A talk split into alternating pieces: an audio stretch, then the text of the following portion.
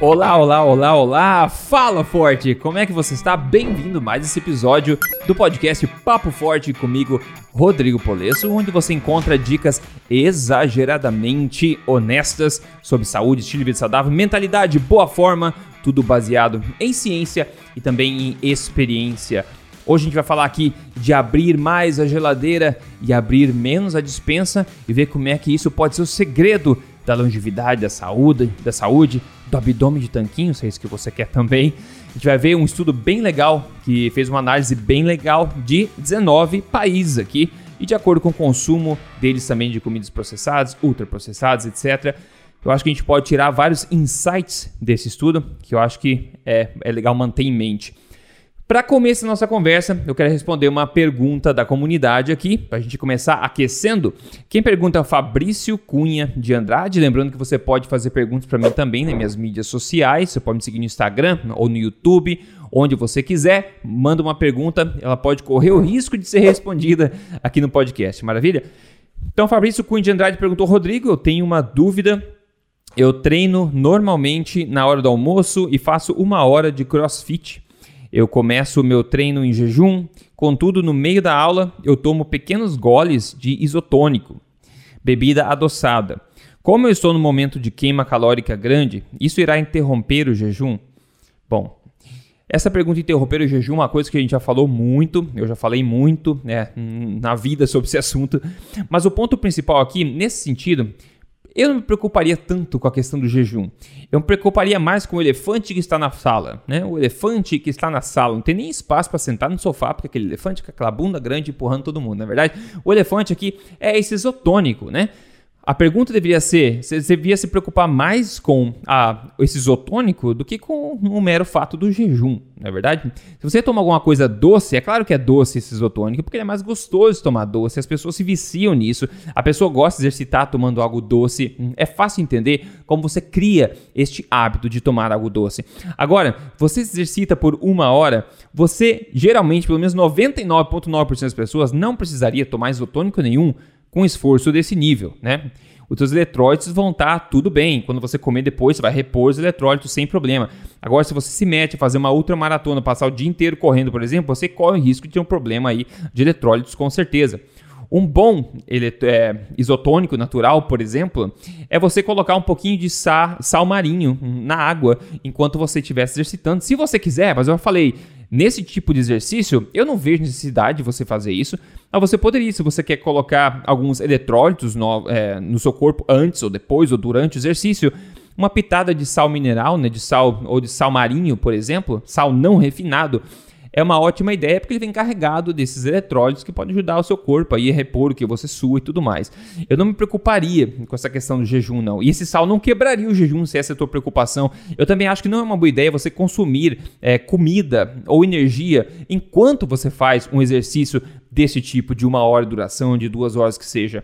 Eu acho melhor deixar o corpo gastando energia em tentar executar o movimento, executar o exercício, ao invés de digerir, absorver e metabolizar a energia que você está ingerindo. Inclusive, já comentou, do, não lembro quem é agora, o atleta olímpico é, asiático que sempre treina em jejum, porque ele quer toda a performance focada no exercício, ele não quer o corpo ficar é, despendendo energia em processar alimentos de forma alguma. A gente sente mais leve, literalmente. Né? Então, essa é a minha resposta para vocês. Espero que tenha sido útil. Partindo agora, pessoal, para o assunto que eu falei aqui da sobre a geladeira e a dispensa. Esse foi um estudo conduzido pela Universidade de Cambridge e publicado em 2017, em que analisou 19 países, analisou a associação que existe entre quanto, quanto, qual a porção, a proporção do orçamento familiar, né?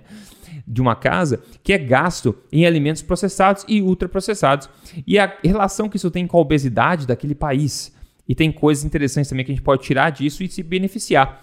Então, os resultados, obviamente, não são tão surpreendentes assim como você pode imaginar. Você tem uma família qualquer, né? Fulano, João e Maria, e os filhos, se eles gastam mais da, da sua renda familiar de alimentos, gastam mais em comprar alimentos ultraprocessados e processados, provavelmente vão estar associados a maior doença, maior é, prevalência de obesidade, esse tipo de coisa, né? Então, se você faz isso a nível de país, você consegue tirar conclusões similares. E, de novo, isso é uma associação que a gente está falando aqui. Isso é uma, é uma associação de alto nível. Né? A gente está aqui por cima quanto né, do orçamento familiar de um país as pessoas tipicamente, em média, gastam em alimentos processados, ultraprocessados, e você compara isso com dados de prevalência de obesidade naquele país, por exemplo. Então, é uma informação legal, mas tem que manter em mente que isso é uma associação. Né? Agora, foram. Eu vou falar do Brasil já em seguida, porque tem dados do Brasil também que eles mencionaram nesse estudo. Porém, eles fizeram 19 países europeus e é o seguinte, eles fizeram um gráfico. Se você está vendo esse, esse podcast em vídeo, tá? Eu coloco ele sempre no YouTube. Você pode ver no canal lá, Emagrecer de Vez Rodrigo Polesso. Você vê isso aqui em vídeo. Se você, você pode também ver no Instagram. Eu coloco no IGTV lá esses, esse podcast em vídeo. E se você está em áudio, eu vou explicar para você o gráfico, não tem problema nenhum. E tá em, esse podcast é disponível em áudio, se você prefere escutar, em todas as plataformas de podcast, Spotify, Google, Apple, etc. Então vamos lá. Eles têm um gráfico aqui na minha frente que eu vou descrever para vocês agora, que na, no eixo Y a gente tem a prevalência de obesidade, né? Que começa lá embaixo em zero e sobe até 25%, né? Quanto de obesidade tem naquele país? E no eixo X aqui, horizontal, a gente tem quanto do orçamento, a porcentagem do orçamento familiar que é gasto em comidas ultraprocessadas. E aqui, para categorizar a comida processada ou não, eles utilizam uma classificação chamada NOVA. A nova é uma classificação que vai de 1 a 4, sendo 1 alimentos não processados, que eu sempre advoco aqui, né? É, alimentos de origem animal, de um único ingrediente, por exemplo. E você começa, ah, o número 2 seriam de, eu acho que ingredientes é, é, um pouco processados, depois o 3 seria processado e o 4 ultraprocessado. Então, um exemplo de comida ultraprocessada, pão, hum, a gente tem os chicken nuggets, né? aqueles nuggets que é a carne já processada, já, já é frito em coisa processada, tem farinha no meio, tudo que tem vários ingredientes é refinado, né, é processado mesmo, bastante, é considerado ultraprocessado. Então a gente vê interessantemente aqui dois países que sempre foram bons exemplos aí, eles chamam de paradoxo, que na verdade não tem paradoxo nenhum. O primeiro dele é francês, né, o paradoxo francês. Ah, mas como é que pode na França eles comerem tanto manteiga, tanta gordura saturada e terem uma das menores prevalências de de obesidade e problemas cardíacos, é talvez seja por isso que eles têm, né? Por isso, não tem nada de paradoxo se você entende a ciência de fato.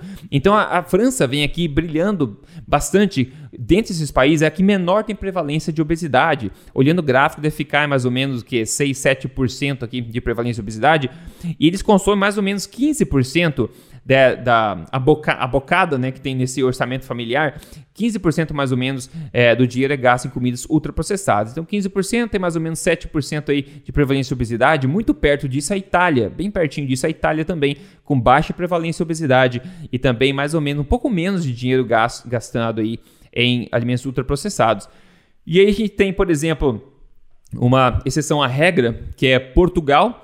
Portugal tem menos ainda, é mais ou menos 10% do orçamento gasto em ultraprocessados, que não é tanto assim, só que ele tem bem mais prevalência de obesidade, então 15%, mais ou menos 15% de prevalência de obesidade. Então a gente poderia começar a pensar, né? Como eu falei, isso é uma associação de alto nível, a nível de país. Você pode pensar que é, existem comidas processadas e comidas processadas, não é verdade? Se você consome, por exemplo, muito mais óleos vegetais, com esse dinheiro que você compra comidas ultraprocessadas, na minha opinião e na ciência que eu conheço, você vai tender a ser mais doente e mais acima do peso também, porque você consome mais óleos vegetais.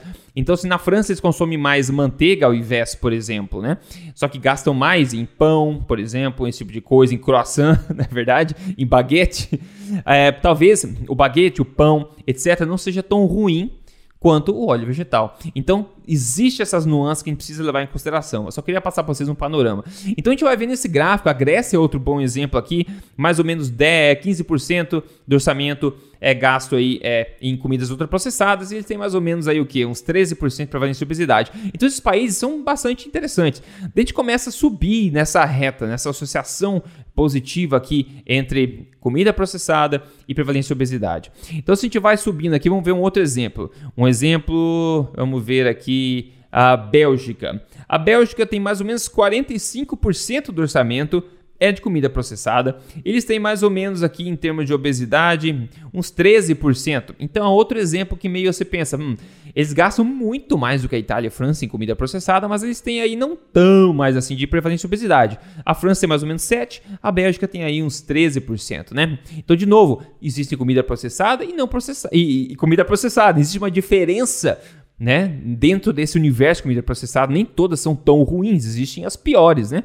Então talvez a Bélgica esteja fazendo igual, parecido com a França, talvez gastando um rio de dinheiro em comida processada, mas não esteja comendo a, as piores delas, né? Então, já a gente vê, por exemplo, a Irlanda, que ela já consome ela, um pouquinho mais do orçamento de é, em comidas processadas, então mais ou menos os 47, 46% aí, mais um pouco mais que a Bélgica, só que ela tem é consideravelmente maior prevalência de obesidade, mais ou menos 17% de prevalência de obesidade. Então, provavelmente na Irlanda estão comendo mais comida processada, sim, mas também mais as piores. É coisa de se pensar. A Alemanha é a mesma coisa, é mais ainda. Igual a, a Irlanda em termos de orçamento, então 46% mais ou menos aí, só que é bem mais obesa também em relação à Irlanda, com mais ou menos 21% de prevalência de obesidade. A gente tem o pior caso deles aqui dos analisados, é o Reino Unido, que a gente sabe que é um país que está sofrendo bastante com diabetes, de metabólica, etc. De, aqui eles têm o maior, a maior bocada do orçamento gasto em comida ultraprocessada, mais ou menos 50% do orçamento, imagina, gasto em comida é, processada aqui, incrível, né? Eles têm a maior também prevalência de obesidade, perto de 25% aqui. E esses são dados um pouco mais antigos, de vários anos atrás. Ah, agora, atualmente, esses dados com certeza são maiores. Mas a gente percebe essa associação, no geral, crescente, né? uma associação positiva ou no caso negativa, se você quiser analisar dessa forma, quanto mais do orçamento você coloca, distribui para comidas ultraprocessadas, mais é, prevalência de obesidade uma população, uma família vai ter, né, é, no geral. Então tem que manter isso em mente, tem que manter isso em mente. Eles falam que a prevalência de obesidade varia entre 7,1, que foi na França, e 8,2 na Itália, como falei, até 22 na Finlândia e 20 quase 24,5% no Reino Unido. Então tem uma variação grande aí. Dentro da Europa, país com pequenas distâncias entre eles, digamos assim, geográfica, mas com grande distância em prevalência de obesidade e também em gasto de comida ultraprocessada. Notoriamente, a gente sempre fala da, da alimentação é, mediterrânea, da dieta mediterrânea, que hoje em dia é uma palavra que todo mundo fala, mas ninguém sabe exatamente o que, que é, não é verdade? Tem muitas variações. Mas no geral, se é uma coisa em comum em relação à dieta mediterrânea é o menor consumo, no geral, no geral, tá? O menor consumo de alimentos ultraprocessados. Então, se é uma coisa que pode fazer grande diferença, é isso, né? Abrir mais a geladeira e menos a dispensa, comer mais alimentos frescos que estragam. Se o alimento estraga rápido é porque ele é ultra nutritivo. O que, que ele estraga? Por que, que ele estraga? Por que, que o alimento estraga rápido? É porque todo ser vivo, incluindo bactérias, fungos, etc., mofo, quer se alimentar daquele alimento. É simples. O alimento que mais estraga rápido é o alimento que é mais valorizado, que tem maior valor de vida. É por isso que estraga rápido. Se você pega fígado de, bife, é, de gado, por exemplo, o alimento mais densamente nutritivo para seres humanos que existe neste planeta Terra, se você colocar fígado e deixar ao ar livre, perto de um pedaço de pão ou de uma fatia de maçã ou qualquer outro alimento, você vai ver que o fígado vai estragar muito mais rápido, muito mais rápido, porque não tem uma vida, um ser vivo, incluindo bactérias, como falei nesse, nesse mundo, que não quer pular em cima né, desse fígado aí e tirar um pouco de proveito dele. Então, alimentos perecíveis são alimentos geralmente saudáveis e que são lotados de nutrientes. Então abra mais a geladeira, porque a geladeira, porque na geladeira é mais frio, demora mais para estragar um, um, alimento. É por isso que o alimento está na geladeira. Provavelmente é um alimento mais nutritivo, né? Ah, Rodrigo, mas eu ponho a vodka na geladeira. Tudo bem, você põe a vodka na geladeira, mas isso não é, não entra na categoria do alimento nutritivo. Se você deixar a vodka ao ar livre, ela vai ficar eternamente lá, vai passar três eras do gelo e a, a vodka continuar intacta lá dentro. Maravilha? Então vocês entenderam basicamente basicamente a dica de você abrir mais geladeira e menos a dispensa. Aqui em casa, basicamente, a gente quase nunca abre a dispensa. Eu tava pensando nisso outro dia. A gente abre a dispensa para pegar o sal ou um tempero ou outro, basicamente, o que a gente faz. Eu sempre tenho a, a, a, geladeira carregada. Eu falo, nossa, ainda bem que a gente vive em dois aqui em casa, só e o cachorro, né? Porque se tivesse mais gente, ia ser complicado de achar lugar na geladeira. Tem que comprar um freezer extra ou duas geladeiras. Porque a gente come da geladeira. A gente não come da, da, da dispensa. Bom, Outra coisa também, deixa eu ver aqui. Ah, eles falam que existe uma grande variação né, nas estimativas aqui de quanto, de quanto as pessoas comem é, comidas ultraprocessadas. E eles falam que, é, num outro estudo que eles viram, né? Ele fala que esse intervalo vai desde 21,5% do total de, de, calorias da dieta, tá? 21,5% do total da, das calorias ingeridas na dieta no Brasil, nesse estudo que eles viram, vinha de comidas ultraprocessadas. 21,5% das calorias eram comida ultraprocessada, ao passo que nos Estados Unidos era de 57,9%, mais do que o dobro, tá? Mais do que o dobro nos Estados Unidos. E os Estados Unidos é notoriamente bem mais obeso também que o Brasil, mas o Brasil está tentando competir também com o aumento de comidas processadas. Então, como eu falei, esse é um estudo um pouco mais antigo, então a gente tem esses dados um pouco desatualizados, e só o que aconteceu foi crescer, pessoal, não diminuiu nada aqui, né? Então, quando eles viram 21% das calorias diárias no Brasil ingeridas de comida ultraprocessada e quase 60% nos Estados Unidos. Incrível. Em questão do Brasil, eles mencionaram alguns estudos, né? vários estudos foram feitos já no Brasil, no mundo inteiro, sobre gorduras processadas e saúde. No Brasil, eles falam o seguinte: ó, no Brasil, é, o maior, a maior disponibilidade de alimentos ultraprocessados numa casa foi associado com maior prevalência de excesso de peso, né? novidade, e obesidade, como a gente falou, em todos os grupos, todas as idades, todas as faixas etárias. Isso depois de controlar por fatores né, é, sociodemográficos, é, variáveis sociodemográficas e porcentagem de, de, de, de, gasto em comida na casa e tudo mais. Então, óbvio, né?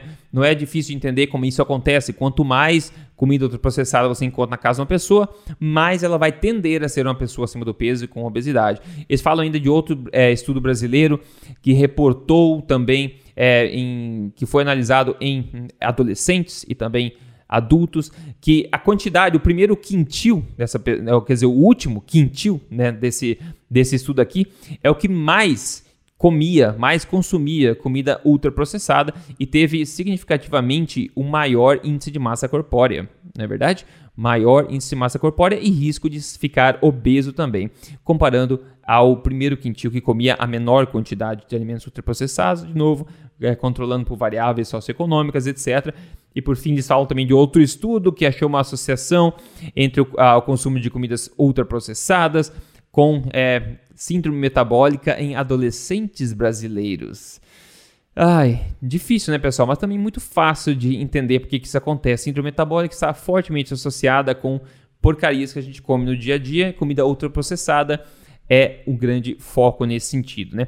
Então a dica é muito clara, é você comer mais a geladeira e menos a dispensa, e isso em outras palavras significa você consumir mais alimentos de verdade e menos alimentos produzidos, refinados, processados. Mais alimentos da mãe natureza, menos alimentos da madrasta indústria.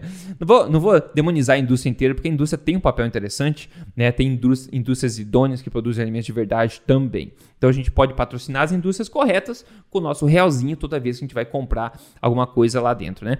Lá no, no supermercado, por exemplo.